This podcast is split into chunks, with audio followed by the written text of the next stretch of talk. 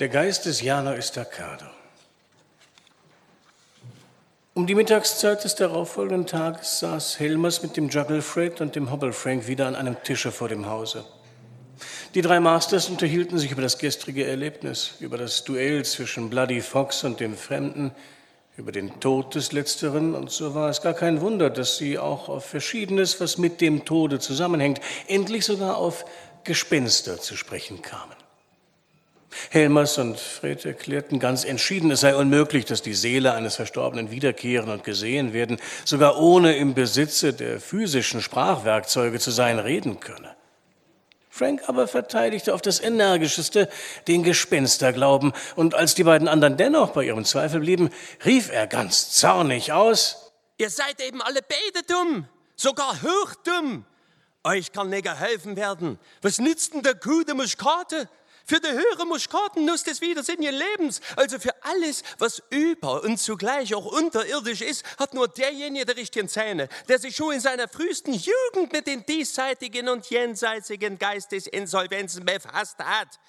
Das ist aber bei euch beiden eben nicht der Fall gewesen. Darum brauche ich mich eigentlich auch gar nicht drüber zu wundern oder zu ärgern, dass eurem vernachlässigten Denkvermögen so der Geister und Gespenster abhanden gekommen sind. Wäre ich ein Gestorbener, was aber glücklicherweise nicht der Fall ist, so huckte ich euch zwei Beten heute Nacht um die Mittagsstunde auf. Das wird euch schon eine andere, eine bessere Meinung beibringen. Gib uns nur einen Beweis, einen einzigen, lachte Fred, dann wollen wir dir glauben. Ein Beweis? Unsinn! Beweise beweisen gar nicht. Wenn für irgendwas ein Beweis vorhanden ist, so brauche ich es doch nicht noch mit einem Beweise zu beweisen.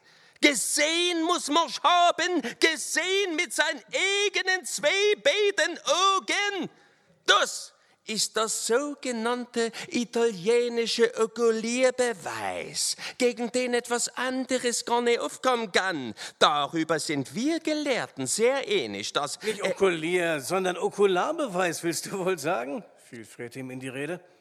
Du schweigst gleich stille, du hebräisch Verderber. Auste Frank auf. Mir wirst du doch nicht etwa die submarinen Sprachkenntnisse beibringen wollen, die ich schon vor 30 Jahren an Stiefelsohlen abgelaufen habe. Mir sind freilich die Sonnenprotuberanzen der anonymen Sprachwissenschaften gleich angeboren gewesen. Ich habe als Wickelkind Chinesisch geschrien, Aramäisch geschlafen und aus einer sanskritischen Saugflasche polynesische Milch getrunken. Sagt dieser Mensch, ich hätte mich versprochen.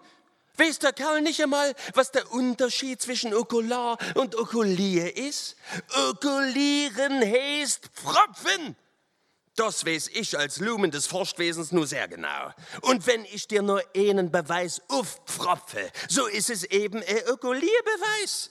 Verstande vous, mon ami? Ha. Und mit solchen Okulierbeweisen kann ich die karthagische Beschäftigung bringen, dass es Gespenster gibt. Punkt. Hast du denn eins gesehen? Nicht nur eins, sondern mehr als ein halbes Schock. Um mich sind die Geister nur so rumgelaufen, eben weil ich ein geistreicher Myrmidone bin. Übrigens beweise ich die Sache, wie sich ganz von selbst versteht, absolut philologisch. Wenn ein Wort da ist, so muss doch auch dasjenige da sein, als dessen Bezeichnung das Wort dienen soll. Wenn also der Harlekin im Zirkus singt, David, öffne mir das Fenster. Heute ist kein Mondenschein. Zu der Stunde der Gespenster steigt der schöne August ein. So muss es eben absolut Gespenster geben. Das Wort Gespenst ist da, folglich huckt's doch auf dem Heuboden rum. Das ist so klar wie Seifenwasser.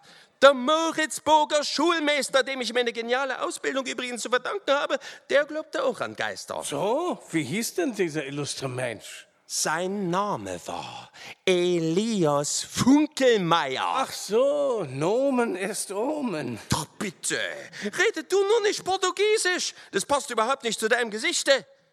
Wie kannst du diesen Helden des euphemistischen Wissens einen illustren Mann nennen?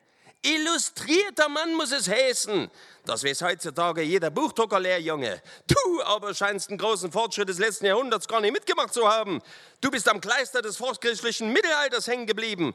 Und an deiner Wiege hat kein freundlicher Troubadour gesungen. Gaudeamus, Igelkur, Juvenalkaut, Humus.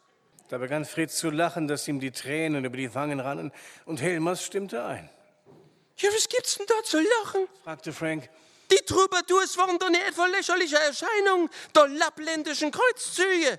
Sie haben unter Gottfried von Oleum Jerusalem erstürmt und zwei Jahre später, als Barmen mir sagte, Stralsund muss ich kriegen und wenn's mit Ketten am Himmel hing, da antworteten sie, mochte ich nicht lächerlich, alter Schwede, der Garde stirbt, aber sie gibt nicht her. Und über solche Helden lacht ihr?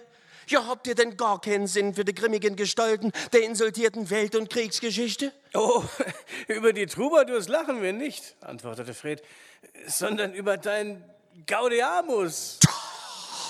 Das muss ich mir verbitten. Dieses Lied habe ich studiert wie meine Mütze.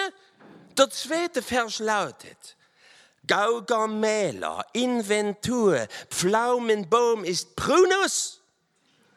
Übrigens bringst du mich mit deinen überflüssigen morphologischen Bemerkungen ganz von unserem ursprünglichen Thema ab hier. Wir sprachen nämlich eigentlich, eigentlich sprachen wir von Gespenstern und Er hielt inne, denn er sah einen Reiter kommen.